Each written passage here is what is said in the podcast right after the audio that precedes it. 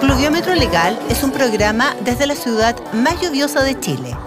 Y junto a ti mediremos la cantidad de agua caída en materia legal.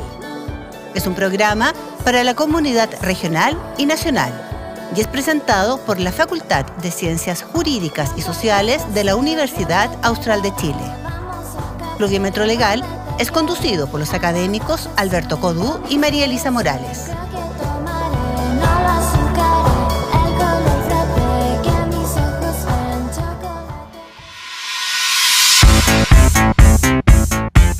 Hola a todos los auditores y auditoras de Pluviómetro Legal. Estamos en nuestro tercer capítulo de propuesta de nueva constitución eh, para hablar específicamente de los derechos de las mujeres. ¿Cómo va? ¿Cómo va, Beto? ¿Cómo estáis? Bien, aquí estamos.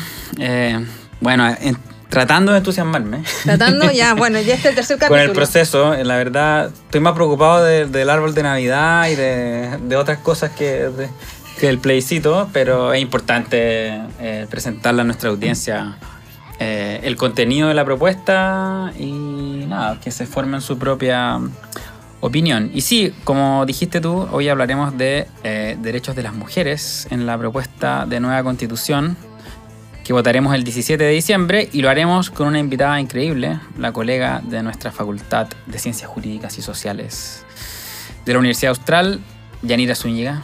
Yanira es doctora en Derecho, académica, como ya dije, de nuestra facultad, especialista en género y columnista además permanente del diario La Tercera, ¿no? que ahí tiene un grupo de fans eh, que la siguen Por supuesto. religiosamente. Y además es exalumna de aquí, así que eh, como se podrán imaginar, no podremos tener una mejor invitada para hablar de los temas que hoy nos convocan. Así que nos separamos un minutito y nos vamos directo a las preguntas. Estás escuchando la actualidad jurídica en Pluviómetro Legal, junto a Alberto Codú y a María Elisa Morales.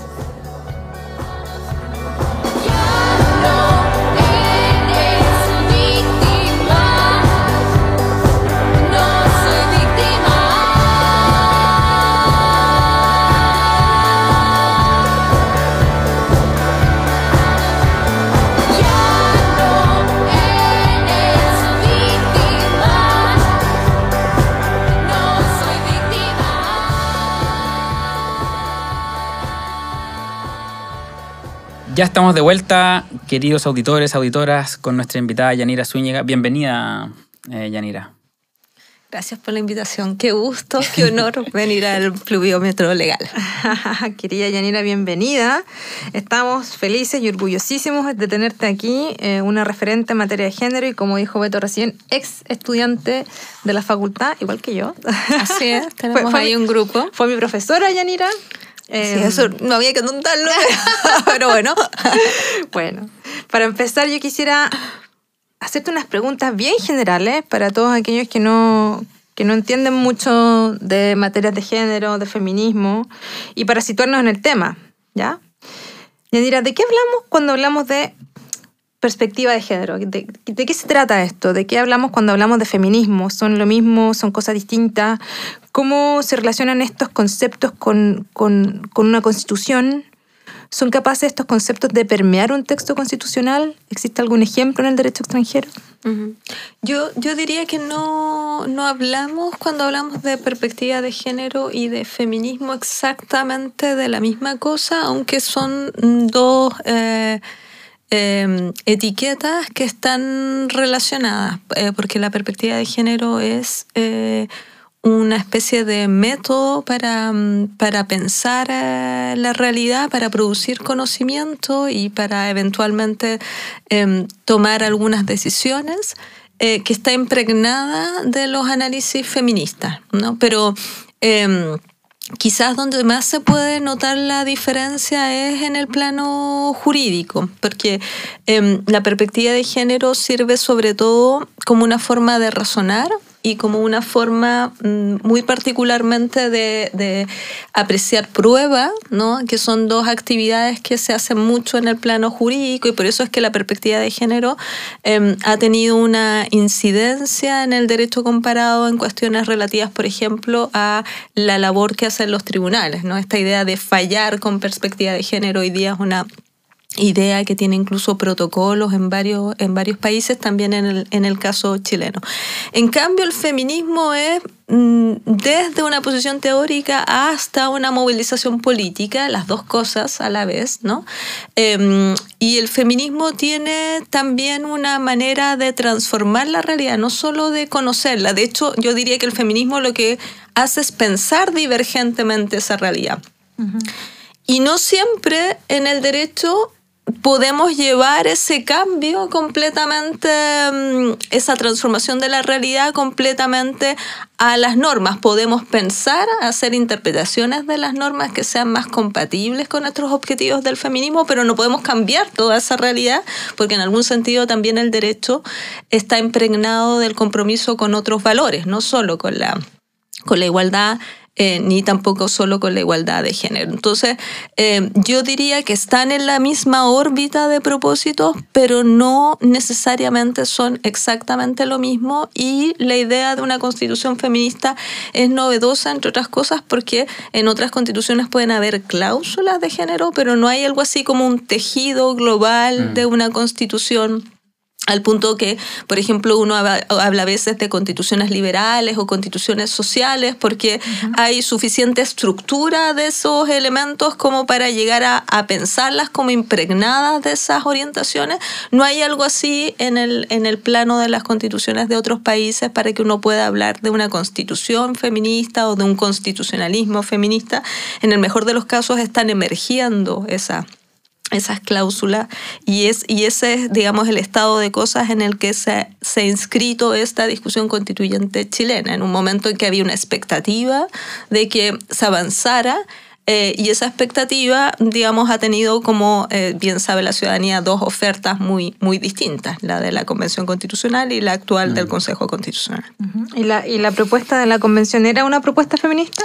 Yo creo que sí, de hecho algún he escrito alguna columna en ese sentido por dos razones, no solo, no solo por el número de cláusulas que dedicaba a la cuestión de género, que eran más o menos una treintena, un poquito más, eh, sino porque había una cierta eh, concepción común que impregnaba la, la propuesta y esa concepción era identificar y entre comillas hacerse cargo de lo que las teorías feministas identifican como las causas del patriarcado, para ponerlo en este lenguaje Mm. más, más común, aquello que produce la opresión de las mujeres. Entonces había cláusulas, por supuesto las de las relacionadas con la igualdad, pero cláusulas en la familia y el cuidado, cláusulas relacionadas con la violencia, ¿no? Eh, eh, sobre todo con la violencia eh, sexual y con la violencia intrafamiliar, que daban cuenta de cuáles eran las discusiones o las maneras que el feminismo ha tenido de pensar, cuáles son las causas porque las eh, mujeres se encuentran en una situación de desventaja. Y entonces había una concepción que atravesaba la propuesta que era más o menos coherente. Eh, en el caso del Consejo Constitucional eso no está. Eh, de hecho hay una propuesta mm, regresiva, después lo podemos hablar con más, más calma, y donde aparecen lógicas que uno pudiera pensar, y de hecho se han presentado así como lógicas de avance, como algunas reglas de cuidado. Esas reglas yo diría que están inscritas en un modelo conservador porque piensan a las mujeres como las destinatarias de las funciones de cuidado.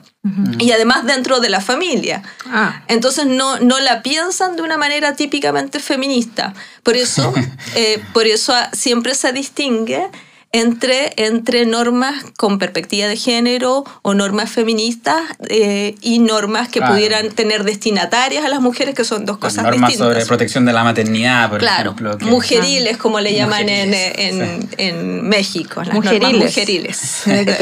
Oye, pero antes de entrar a la propuesta, una de las cuestiones interesantes del proceso anterior fue la paridad, que fue algo bien, bien inédito y algo a lo que el constitucionalismo comparado y el constitucionalismo feminista global, podríamos decirlo así, eh, prestó bastante atención, que fue la- ¿cierto? las reglas de paridad em, de salida con la que se integró en la Convención Constitucional y que después quedaron. De hecho, fue una de las es. cuestiones que no generó ruido o que al público no le generó mayor escándalo, o a, algo así como la esfera pública, política, no le generó mayor escándalo la paridad, como sí le generó, por ejemplo, la integración de independientes, ¿no? Eso sí que fue un trauma y se expresó de manera muy clara en las normas sobre la integración del Consejo, ¿cierto? Que prohibían la formación de listas de independientes eh, para la elección de eh, consejeros constitucionales, ¿cierto? Pero la paridad quedó y al parecer como que fue algo así como que lo se tomó como algo dado, como, oye, sí, mira, poner una regla de paridad no es tan, o sea, mira, funcionó, eh, no generó problema y quedó y chuta, mira qué, qué bueno que es ver órganos que se integraron con paridad de salida y, y eso es una regla sana o es una norma que ayudó a mejorar o a, o a- darle un poco más de aire fresco a la, a la democracia. Eh, y ahora resulta que con esa misma, o sea, con, con esa, esa cuestión, si se quiere, procedimental antes que sustantiva, eh, eh, quedamos aún con esta, con esta propuesta. Pero antes de entrar a la propuesta, ¿no? Y antes de entrar a si la paridad o cómo influyó esta paridad en el Consejo con el contenido en concreto de la propuesta, mi pregunta es, ¿qué, qué pasó entre la convención y eh, el Consejo? eh, que hace que la paridad, por ejemplo, haya sido como algo dado, como algo incluso casi parte del sentido común. ¿no? Ah, es obvio que si tenemos que Se hacer un nuevo instaló, proceso, se instaló, ¿no? tenemos que tener normas de integración paritaria, ¿no? Eso, ¿cómo, cómo te, qué, qué te pareció eso? Bueno, yo, yo creo que hubo varios factores que favorecieron la, la- el debate sobre paridad, que fue un debate muy acelerado en Chile, lo que en otros Sí. países se hizo en décadas, que se hizo en unos cuantos años. Eh, y como, como está a la vista, en eso también contribuyó el, el conflicto social, ¿no? el estallido Mm. social, Em, además de ofrecer otras discusiones em, em, eh, bien vistosas como la de derechos sociales, que, que tenían ya una un antecedente en movilizaciones previas, la de la paridad, si nos fijamos bien en los carteles que aparecieron para el estallido social, la paridad apareció recién ahí, no había Claro. aparecido antes, en ese Nunca más sin nosotras. Yo tengo, además, me, me, me hice una especie de registro fotográfico para mis clases que se mostraba eso, ¿no? que aparecían esas consignas y no habían aparecido, en cambio, en movilizaciones previas. ¿no? Pero, perdón, además, de- además porque además de octubre tuvimos el mayo feminista, ¿no? Exactamente, No solo octubre, porque su- hubo una intensificación, como sabemos, a partir de octubre, ¿no? del, del, del, eh, proceso de manifestaciones y de protesta, y ahí adquirió em, relevancia algo que hace Mm. algunos años atrás era una fecha que no tenía muchas implicancias, la del... Le, le- le dio un impulso al movimiento feminista. Exactamente, ¿no? El- la, del, de la del 8M, La del 8M, ¿no? sí. Recordemos que la, una de las más grandes eh, a nivel de, de- de atracción, de movilización del- de este periodo de protesta fue precisamente la manifestación del 8M.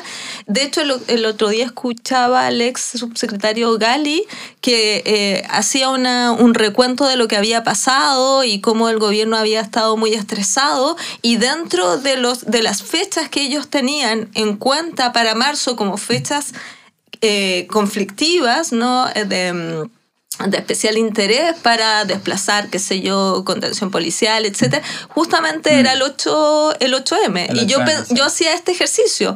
Hace digamos 5 o 6 años nadie hablaba del 8M, o sea, era una fecha que entre otras cosas porque estaba en marzo no tenía la, la relevancia que tenía en otros Claro. lugares donde ya había habido mm, eh, digamos, una, toda una tradición de manifestaciones. Entonces, fue muy, muy acelerado. Mi, mi tesis es que obviamente eh, esa, esa manifestación pública hizo muy costosa no, no ingresar a la paridad en, la- en las discusiones.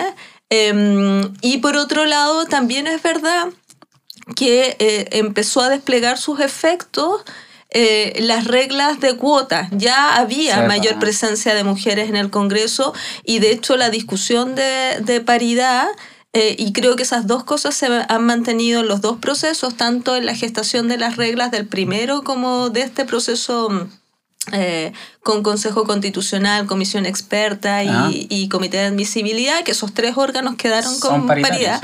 Las discusiones de las reglas recordaron, recordemos que se dieron en el Congreso, Sepa. no fuera del No, Congreso. no, y ya ese Congreso tenía también una representación importante de mujeres que formaron alianzas de mujeres, lo que se ha dado también en, otro, en Y otros países. transversales, o sea, de, de, Así es, transversales, o sea, transversales. de todos los sectores. Y eso explica que como la puesta en cuestión de la paridad haya aparecido recién en el Consejo, más fuertemente, porque es el Consejo el que estaba integrado por una visión contraria a esa Sí. lógica conservadora, y ahí recién se haya desplegado como una oposición más, Mm. más, eh, más eh, frontal, Em, porque en todos los otros casos yo creo que ha habido cierta convicción de que la Sí. paridad podría ser beneficiosa, hasta una retracción de quienes podrían mm, quizás haberla mirado con más desconfianza, pero no querían asumir el costo político. Desde luego, para un consejo dominado por una visión conservadora, Mm. es obvio que no vas a pagar tantos costos políticos, porque tú- además si lo miramos bien, la oferta del, de- del Partido Republicano, que es la fuerza más, más eh, importante en el Consejo, ha sido una fuerza que se ha articulado también en contra Sí. de las agendas feministas. Es decir, no es que solo tenga una oferta conservadora en otro Sí. lugar, tiene una oferta conservadora respecto de los avances del feminismo. Sí. Por lo tanto, no era raro que ahí se produjera discusión. Ujú. Yanira, vamos a hablar de la propuesta, ¿te parece? Que votaremos el 17 de diciembre. Eh, hace algunos días leía un titular que decía paría, aborto y objeción de conciencia, las dudas y ambigüedades de la nueva constitución chilena. Eh, partamos hablando del aborto, Yanira. ¿Ya? Actualmente en Chile el aborto está regulado en la ley de aborto en tres causales. Eh, sin embargo, se dice que la frase que establece la propuesta, la ley protege la vida de quien está por nacer, vendría a cambiar las cosas. ¿Es así? ¿Significaría un retroceso para nosotros en esta materia? Para nosotras. Sí, eh, bueno, eh, mm, yo lo primero que aclararía para la gente que nos escucha ya, digamos, y nos escucha en el futuro, si luego... Claro, porque esto queda forever. Exactamente. eh, es que, eh, lo digo porque siempre hay la posibilidad de que estas cosas resuciten en un momento, nadie puede decir Eh. nada con absoluta certeza en el, en el derecho ni en la vida en general, ¿no? Pero con el derecho... eh, por razones también de funcionamiento del derecho, que todos sabemos que eh, tiene un, un espacio para la, para la interpretación. Por lo tanto, lo que uno puede decir em, es eh, una proyección siempre del estado de cosas. Y mi manera de proyectar el estado de cosas para responder a tu, a tu pregunta de que, de qué tanto se pondría en cuestión o se fragilizaría la regulación actual del, del aborto, eh, lo que hace es eh, tomar nota de la manera en que se ha discutido la cuestión del aborto en Chile y en el mundo. Y, y en el mundo, como en Chile, y particularmente en Chile, la discusión del aborto se ha centrado en la pregunta de ¿es persona o no es persona el no Claro, nacido? Es verdad. Es verdad. Eh, y a partir de eso se han sacado una serie de consecuencias. La más importante es que si es persona, entonces no se puede afectar, amenazar, eh, mucho menos entonces interrumpir la vida de una, de una persona con carácter absoluto. ¿ah? Claro. Persona, hecho, personas y, y- y- y, por lo tanto sujeto de derechos. Exactamente. Y por lo tanto sujeto del derecho a la vida. Exactamente, pero fíjate que esto es también una particularidad, ¿no? Que la- el- en general en la discusión jurídica asumimos con mayor facilidad que podemos limitar la vida de personas nacidas que de personas no nacidas. ¿no? Es decir, por ejemplo, si tú dices una, eh, la legítima defensa es una causal de Claro. exclusión, todo el mundo le parece súper normal y eso significa habilitar a alguien a matar a otra persona. Y no te parece raro. En la discusión del aborto se produce por varias razones que además le interesan especialmente a las teorías de género. eh, distorsiones en esa en esa en ese enfoque y esas distorsiones llevan normalmente a que una vez que se instala la idea de que el nonato es persona como dices tú sujeto de derecho equiparable a una persona nacida entonces cualquier acción que se despliegue que pueda afectar la posibilidad de que se desarrolle que termine su gestación sería una acción prohibida completamente y eso vale no solo para la interrupción del embarazo sino que esta tesis tiene efectos expansivos se proyecta también a otras discusiones como fertilización in vitro ¿no? y la, y la mm, destrucción de embriones, que es algo que se hace eh, habitualmente porque eh, en los eh, procedimientos de fertilización se fertilizan más óvulos que los que se pueden implantar. Por lo tanto, las opciones son o se destruyen esos, eh, esos embriones o se congelan. Y el congelamiento también es caro, ¿no? Entonces, muchas veces el argumento de no se puede afectar la vida del no nacido desde la concepción lleva a empantanar la discusión del aborto como la discusión de fertilización in vitro y otras técnicas de reproducción o sea, es más- es- es- es mucho más es mayor, amplio. claro, a lo Es- que- a lo es que lo mucho plantea más la amplio, pregunta, es mucho más amplio. Entonces, ¿hay posibilidades de que se fragilice esa discusión? Sí, además por una segunda... un segundo dato, que es que la decisión que eh, terminó por reconocer la constitucionalidad de la ley de aborto en tres causales, ¿no? la, la ley 21.030, es una decisión que se formó por una mayoría precaria, de hecho ahí dirimió el, el presidente del Tribunal Constitucional, y es una decisión que orbita, entre otros argumentos, sobre la idea de que el nonato no es persona. ¿No? Construye esa tesis. ¿no? Claro. Entonces, claro, cuando se quiere sostener la tesis contraria, la apuesta que está haciendo el Consejo Constitucional es Claro. que al sostener la tesis contraria se caerían las bases que sustentaron la decisión del Claro. TC en esa materia. Porque además hay una diferencia sutil, gramatical, entre la constitución actualmente vigente y esta propuesta, ¿cierto? Así es. Y, y donde, digamos, ahí estaría el quid del asunto. Exactamente, una habla de el que y aquí se habla de quién. ¿no? Y el quién sugiere la idea de un- Persona. un, sujeto, una Alguien dijo, persona. claro, que ese, ese cambio supone em, la expresión de un deseo interpretativo. ¿no? Sí, Y- pero eso fue parte también de las discusiones dentro del Sí, TC, de la- o sea, toda la discusión previa que hemos tenido eh, desde la discusión de píldora del día después Eh, claro. hasta la discusión de aborto ha girado sobre esta pregunta. Sí, sí. Esta es la pregunta central. Exacto. Y de esta depende entonces cómo se regula el aborto. Entonces, ¿se puede fragilizar? La ley de tres causales, sí, Sí. se puede fragilizar y además puede producir, incluso si no se fragilizara, es obvio que produciría repercusiones en los otros niveles, incluyendo también en el nivel de eficacia de la ley. Por ejemplo, aumentaría probablemente las objeciones de conciencia, ¿no? Porque se empoderaría la tesis de que hay una protección al a, a una persona y no, Claro. no a un eh, objeto de, de protección. Eh, y lo que es muy claro, además porque ha sido sincerado por quienes han sostenido esta, esta eh, formulación eh, de cláusula, es que sí lo que se busca es cerrar toda posibilidad de, de discutir aborto mm, Libre. eh, libre. Claro. Eh, de hecho, nosotros con el profesor Fernández escribimos un artículo que está publicado ahí en una revista española que dice que los- con las mismas razones que el TC utilizó para sostener que era constitucional la ley en tres causales, se podría Ah. sostener la ley La de aborto. contraria. eh, no, la ley de aborto Ah. libre. Claro, la ley de aborto O sea libre, que sí. las Sí, mismas razones te sirven para ir más allá. Ya. Entonces, si te fijas, ya solo con esa lógica estarías recortando o estarías estableciendo una regresión respecto del modelo de interpretación que estableció el TC, que eh, aunque no se enfocó obviamente a a un sistema de aborto a plazo, porque no era eso lo que se estaba discutiendo, ofreció razones que pueden Sí, porque servir para sostener aborto a plazo. Y además, si esa mayoría precaria en el TC em, se complementa con el hecho de que en esta propuesta que votaremos el 17 de diciembre sigue estando vigente el control preventivo provocado, es decir, que también lo hablamos Ayer.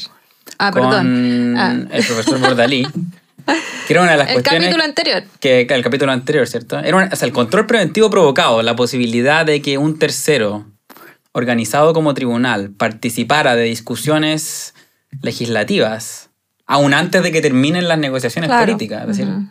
En cualquier etapa del procedimiento de formación de la ley, eh, bueno, eso va a traer aún más problemas. Es decir, aunque la democracia, entendida como cierto la- las personas con legitimidad democrática para decidir acerca de cuestiones fundamentales tengan una mayoría suficiente para que esta ley de interrupción voluntaria del embarazo eh, quede tal como está o avance progresivamente hacia una mayor mejor implementación, mayor efectividad, etcétera, aún va a estar sujeta al control cierto tutelar del, del, del Tribunal Constitucional. Es decir, eso que los expertos eliminaron en el anteproyecto se repuso en el Consejo y vuelve a tener el TC eh, Ese poder. ese poder. Entonces, si, Sí. si esa mayoría precaria Además, pongámoslo en clave del derecho comparado. Si en Estados Unidos, después de varias décadas, Sí, pues, hubo un retroceso en mejor materia de aborto, con las mismas agendas políticas que hoy día están, digamos, ganando terreno en Chile, no tenemos Sí. razones para ser demasiado optimistas No, con una cláusula de ese Como tipo. esta, exacto. Oye, Yanira, vamos a la objeción de conciencia, ya que la, la- la tocaste en tu, última, en, en tu última respuesta. ¿Cómo queda configurada la objeción de conciencia en la propuesta que, del Consejo? Eh, porque me acuerdo que el texto que había aprobado el Consejo eh, incluía expresamente la es. posibilidad de la objeción de conciencia individual e institucional. ¿cierto? Así es. Tal Y como- luego se... Sí, y Se después quedó como más- se morigeró, claro. Claro. Lo más divertido es que queda a propósito del derecho a la libertad de conciencia, ¿no? Así es. decir, lo que es divertido, dice, la objeción de conciencia deriva o es una expresión más del ejercicio del derecho a la libertad de conciencia. Yo me acuerdo que además el Tribunal Constitucional en, esa, en ese fallo dijo, ¿qué es la libertad de conciencia? La libertad de creer en lo que se desee. Así es. Entonces es como bien amplia la Mm. interpretación que da de un derecho, de una libertad clásica, pública. Pero claro, ¿cómo, cómo queda al final la, la objeción de conciencia? Eh, y, y- y la pregunta sería, eh, ¿cuáles son las consecuencias Claro. ¿no? Eh, que trae para el ejercicio del derecho a la interrupción voluntaria del embarazo eh, esta objeción de conciencia establecida de carácter muy general? ¿no? Y a propósito de, o fundada en, el derecho más general a la libertad de conciencia. Claro. Claro, porque, perdón, porque esta es una objeción de conciencia personal, ¿o no? Así que, oh, no, no necesariamente. No necesariamente, Ya. diría yo. Sí. No necesariamente. O sea, es verdad que, eh, que, como decía Alberto, como generó también mucho ruido la, la explicitación del carácter institucional, porque ha sido uno de los, de los aspectos más eh, em, criticados de la sentencia del TC eh, por la ley de, de IB en tres causales la, la expansión de la, de la objeción de conciencia a la dimensión institucional. Entonces, en las primeras cláusulas no aparecía así en la discusión del Consejo. Y eso produjo una reacción muy, muy crítica. Entonces, en, en una de las últimas negociaciones, ¿no? Eh, la cláusula eh, no solo no especifica cuáles son sus dimensiones, ¿no? sino que además a- aparece supeditada a lo que determine la, la ley. Y entonces, claro, parece una, una cláusula en ese sentido mm, mucho más, entre comillas, eh, presentable.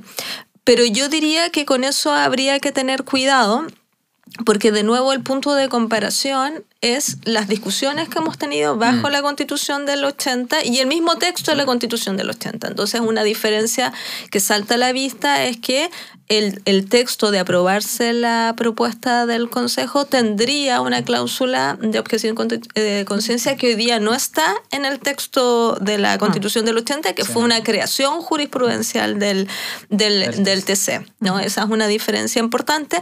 Y además, la creación jurisprudencial del TC, a pesar de que se construye en términos amplios, como recordaba Alberto en, en su justificación, eh, se construyó en términos del debate específico en el plano de los derechos procreativos de, la- de las mujeres y en particular del, del- del aborto.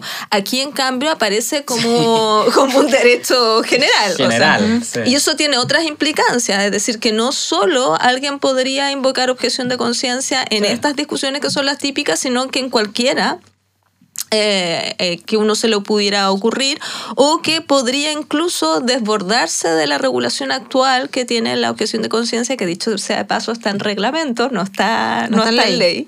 Em, que como se sabe está hoy día regulada eh, solo para la interrupción del embarazo en quirófano y alguien podría, em, y creo que eso es, es, eh, previsible que ocurriría, que empezaría, por ejemplo, a invocarse objeción de conciencia en los procesos educativos, Sí. donde se ha dado en, otro, en otros lugares, porque además está inscrita en el grupo de cláusulas eh, que quedan muy vinculadas a estas libertades ideológicas que están eh, eh, pues, muy reforzadas en el texto. Basta mirarlas porque además Sí. tienen hoy día mucho más regulación en esa propuesta que la que tienen hoy día. Y una regulación no solo en que tiene más cláusulas asignadas a esa, a esa protección, sino que aparece muy reforzada la posición Sí. de la ideología de los individuos, cualquiera que sea, frente al Estado, frente a otro tipo de, mm, Sí. de institución. Entonces la posibilidad de que eso genere un caldo de cultivo para que termines utilizando objeción de conciencia no solo en aborto, sino en cualquier Sí. otra cosa, Claro. en enseñanza universitaria, O sea, ¿no? quedó como, como, como tú decías, una cláusula general. O sea, Así es. claro, y O en, sea, el- en el objeción derecho, de conciencia para, para lo que se me ocurra. para lo que se te ocurra. O sea, en el derecho constitucional comparado. De hecho, los mismos casos que cita el Tribunal Constitucional en el fallo que controla la constitucionalidad de la ley de interrupción voluntaria del embarazo son constituciones como la española o como la paraguaya, en que cuando se regula la objeción de conciencia, se regula como una excepción al cumplimiento de una obligación jurídica, que es Claro. lo que eso es, eso es una objeción de Claro. No claro. es algo así como... Un derecho en sí un- mismo. el ejercicio de un... Yo tengo un derecho fundamental A la objeción de a conciencia. la objeción de conciencia que yo le puedo exigir a la comunidad política, ¿no? Yo le puedo exigir a la democracia, a todos ustedes, que me garanticen a mí el que yo no deba cumplir con esta obligación jurídica porque estoy ejerciendo la libertad de creer en lo que deseo, ¿no? Entonces. O sea, claro, como bien dice Yanira, y para, también para recordar a nuestra audiencia, esto, el problema no se da solo a propósito de los derechos sexuales y reprodu- reproductivos, em, que es la, es la creación jurisprudencial del, ¿cierto? del TC, em, eh, que, la, ¿cierto? que la expande a, nivel institucional y además a otros a otras personas, ¿no? Como que incluso el personal administrativo podía, eh, de, de un centro médico podía... Ah, no, no solo el médico. invocar, No, no solamente el, el equipo quirúrgico, ¿no? Sino Siempre que, el caso de Manuel es el- la persona que lleva a- en la camilla Claro. a la paciente al quirófano. Guardia, bueno, claro, sí, no Podría negarse. interviene. Sí, Claro. y de hecho hay una práctica expansiva, o sea, la objeción de conciencia tal cual ya está regulado, ha generado una práctica expansiva que la sabemos porque está reportada y además eso ha generado un impacto con, un, con una baja cifra em, de Sí, po. solicitudes de interrupción del embarazo en relación con aquellas que se estimaban cuando Claro. se proyectó la ley, lo que está mostrando que ha tenido un efecto un efecto restrictivo. Claro, del- Claro. in- inhibitorio. así. Inhibitorio, exacto. Bueno, quedó... Sí. o sea, esto, es, Bueno. esto es bien complicado, ¿no? Para, los, para quienes aman el Estado de Derecho. Y para los derechos de las mujeres. o, sea, ta- o sea, de partida. pero- Eh, cambiando de tema, Yanira. Vamos a hablar de familia, del modelo de familia. ¿Cómo queda configurado el modelo de familia en, la, en esta propuesta?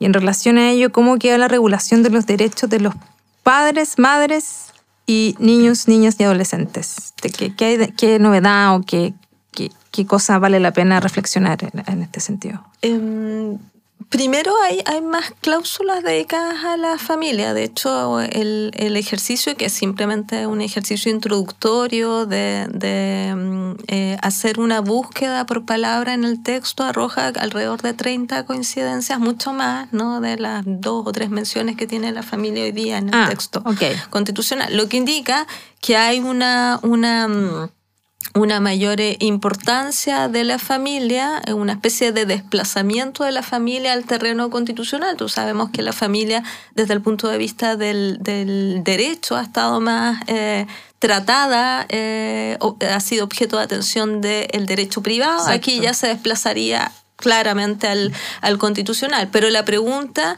además de esa constatación, es cómo se regula la familia. Em, yo eh, creo que hay elementos para sostener que esa regulación es una regulación eh, de una familia en una lógica conservadora.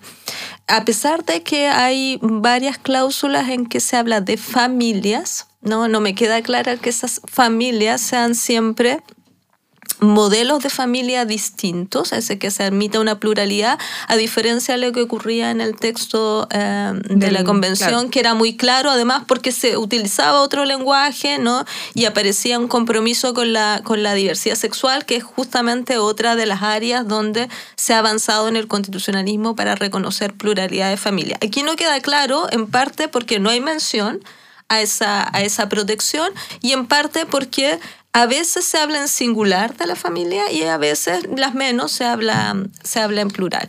Y por otro lado, eh, por la segunda cuestión que está implícita en tu pregunta, porque la manera en que se configuran los derechos parentales versus los derechos de niños, niñas y adolescentes es una manera muy asimétrica. ¿Cómo que, así? que está dando cuenta de un modelo tradicional de familia, el, viejo modelo tradicional en que los padres determinaban em, lo que hacían los hijos y los hijos no tenían muchos derechos contra los padres. claro. Ese era el modelo clásico, tradicional. Ese es el modelo respecto del cual se opone la Convención de Derechos del Niño, ¿no? Que es el modelo que instala en la década del 80, un modelo en que los niños, luego se empieza a hablar de niños, niñas, adolescentes, eh, van a adquirir también esta, en la práctica este estatus de sujetos de derecho, es decir, que van a poder tener derechos independientemente de las decisiones de sus padres y eso supone tener también esferas de decisiones propias. Entonces, si uno mira la regulación que está, que aparece, que está desperdigada en el, en el texto, aunque está concentrada también en la zona de derechos, eh, observa que además mm, eh, obviamente hay un eh, hay una afirmación de que se protege el interés superior del niño pero ese interés superior del niño queda supeditado a lo que decidan los padres. Es decir se formula la cláusula dándole prioridad en la decisión de ese interés superior del niño em, a, a los padres o tutores. Claro. y esa formulación es una formulación que no es compatible con esta idea que estamos conversando, porque lo propio del- de los modelos de familia contemporánea es que se admite que los niños se empoderen, ¿no? Claro. Respecto incluso de sus padres, de sus comunidades, de sus padres, etc. Entonces aquí no, el Claro, la idea de la modelo... autonomía progresiva. El modelo, para decirlo en términos así más resumidos y sencillos, es autoritario Sí. en Claro. realidad respecto de los. O sea, de no- los en este modelo no primaría, como es el ideal, el interés superior del No. niño como primer criterio, No. que es lo que debiese ocurrir. Además es un modelo, y esto yo también lo he dicho para ahí en alguna que hay muchas las cifras de violencia intrafamiliar Sí. O sea, son, son una locura, altísimas, sí. ¿no? Eh, que hay De abandono, de- Exactamente. De, de abuso incluso. que muchas veces, y esta es la razón por la que yo creo también que esta es una cuestión que tiene implicancias de género, porque eh, este modelo de prioridad de los padres en la decisión de lo que hacen sus hijos, niños, niñas y adolescentes, ha sido también utilizado en, recientemente en Chile e intensificadamente como estrategia para discutir las agendas de género. Entonces, aparecen en los colegios si nos fijamos, la última acusación constitucional contra el ministro de Educación se construyó sobre ese eje. El ministro, la objeción que se hacía, el ministro está eh, eh, patrocinando una, digamos, una educación no sexista, eso es incompatible con lo que quieren los padres. ¿no? Entonces, la ideología de género, ¿no? con O la ideología de género. Entonces el modelo no solo está pensado para generar una discusión en que se priorice la decisión de los padres, por ejemplo, en casos típicos como podrían ser quien toma la decisión médica, bueno, la tomamos los, los padres, las madres, etcétera, sino también para oponerse a agendas de transformación que pueden estar en el nivel educacional, que es lo que ha ocurrido en varios otros países donde este eslogan de con mis hijos no te metas traduce esa, esa regla jurídica, que es la prioridad en la decisión por parte de los padres. Y además hay un tercer elemento que presupone que los padres estarían de acuerdo y eso no ocurre tampoco, tú lo sabes bien, ¿no? que te dedicas al área privada, que no, no es algo No que es la regla general, de hecho. Normalmente, ¿no? Claro.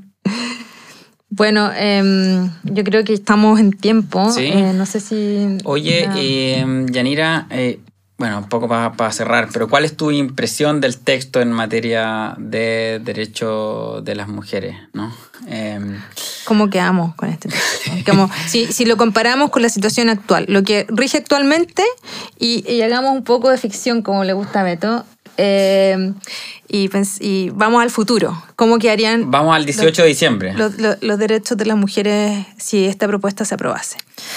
Es, es bien curioso esto porque, porque la, la, eh, constitución actualmente mm, eh, solo tiene la regla del 19 número 2 que se introdujo en una, en una modificación de la década de los 90 que dice que Sí. hombres y mujeres son iguales ante la ley. Claro. Es la única referencia que no, no ha servido para mucho.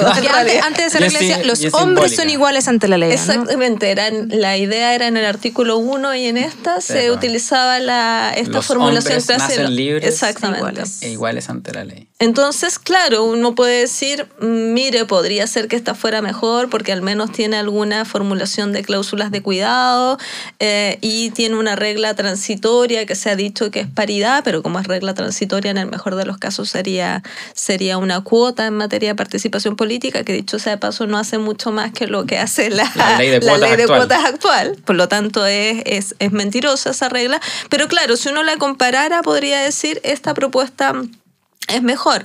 Pero lo que ocurre es que venimos de una discusión constitucional, ¿no? que es la discusión, eh, digamos, del pretexto de la Convención Constitucional, que era el pretexto, me refiero a las reglas, de, donde ya había paridad, ¿no? Y paridad con una concepción permanente, donde empezábamos a hablar de cuidado y de otras cosas, donde hablábamos de violencia, y entonces claramente el, el- el proyecto se queda al debe eh, en esa expectativa y además, como hemos conversado, introduce elementos de retroceso Claro.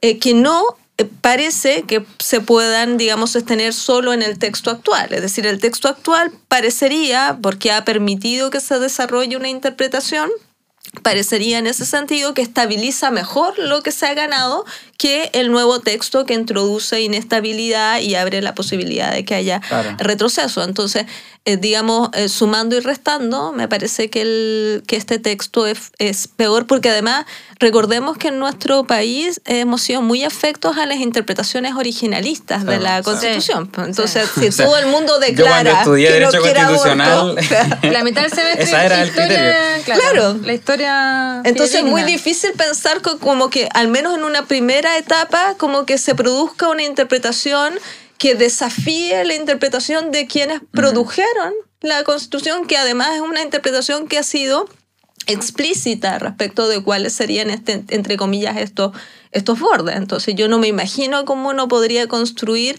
en un, en un futuro relativamente cercano eh, una, una tesis interpretativa distinta. Y algo que no hemos comentado aquí, el régimen de tratados que, que auxilia y ha oxigenado esto, también Sí, está también. medio trastocado en el nuevo texto. Entonces, todas esas piezas van recortando. Sí, hay el- varias vías, ¿no? Exactamente.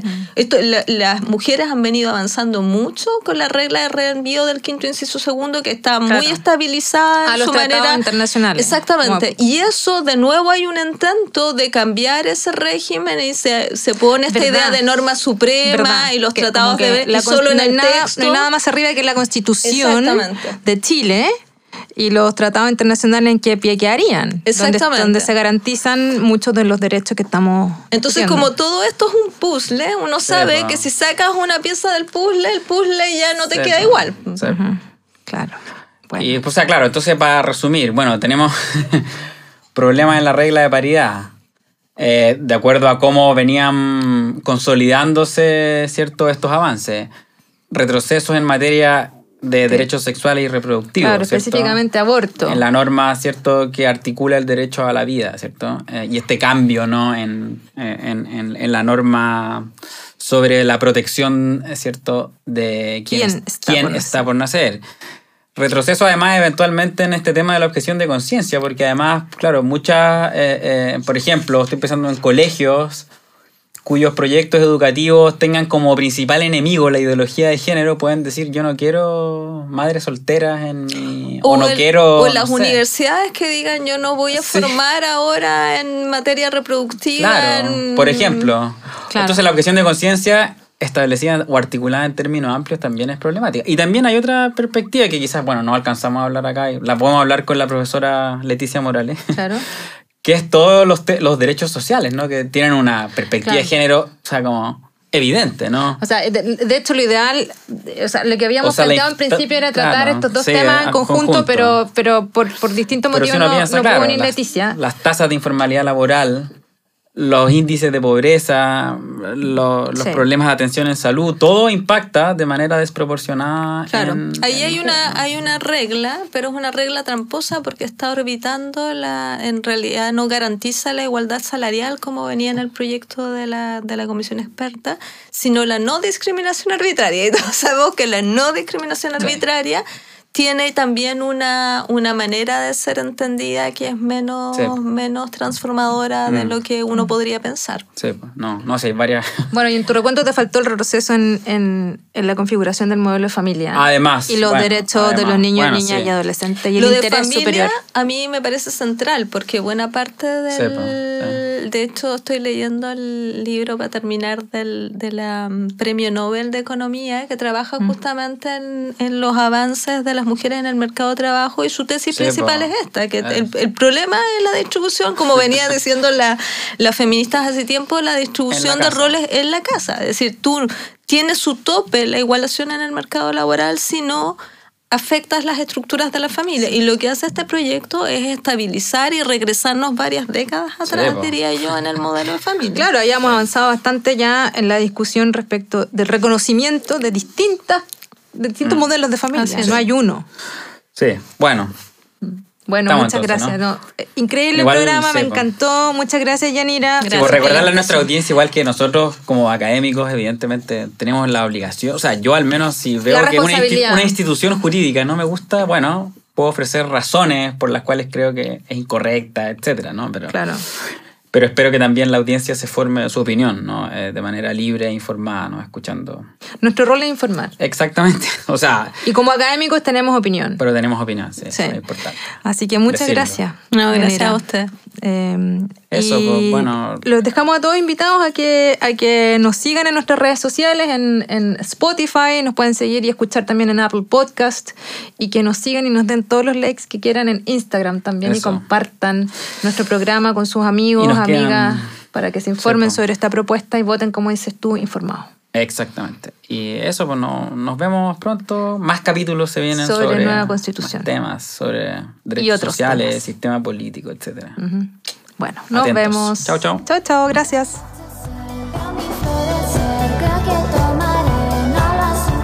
Pluviometro Legal es un programa de la Facultad de Ciencias Jurídicas y Sociales de la Universidad Austral de Chile y patrocinado por Malicia, Banda Valdiviana, Callo Visual, Gráficas e Imagen, Roberta, una propuesta de diseños inspirada en Valdivia, Radio UH, Café Poiesis, una cafetería de especialidad, DOE, el Banco de Información de Chile. Los libros del Gato Caulle, comunidad literaria en Valdivia y el sur de Chile.